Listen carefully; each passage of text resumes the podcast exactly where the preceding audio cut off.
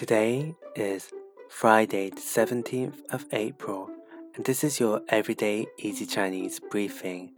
Hi everyone, this is Lin Lao Shi from Everyday Easy Chinese, and in each podcast episode, we'll go through a new word of the day and learn to build new phrases and sentences from this word.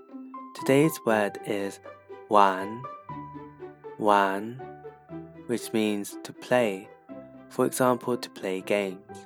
A word we can make from this is 玩笑,玩笑, which means joke.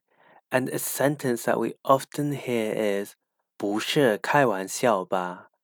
不是开玩笑吧? Are you joking me? For example, do you know those times when you make your parents really, really angry and say, 我会把自己所有的钱都送给别人，一分钱也不给你留。我会把自己所有的钱都送给别人。一分钱也不给你留。I'll give all of my money to someone else and you won't even get a cent.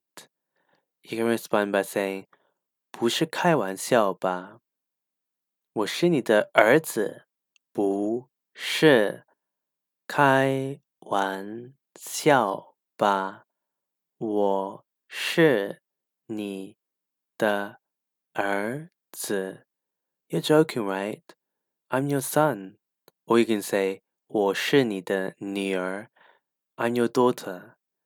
But maybe it's best to stay quiet in those situations, or your parents might think that you are chatting back to them.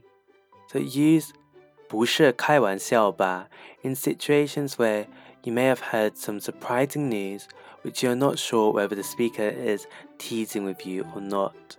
For more Chinese language lessons, head over and subscribe to our YouTube channel, Everyday Easy Chinese. See you over there and also see you again next week Monday for more Chinese practice.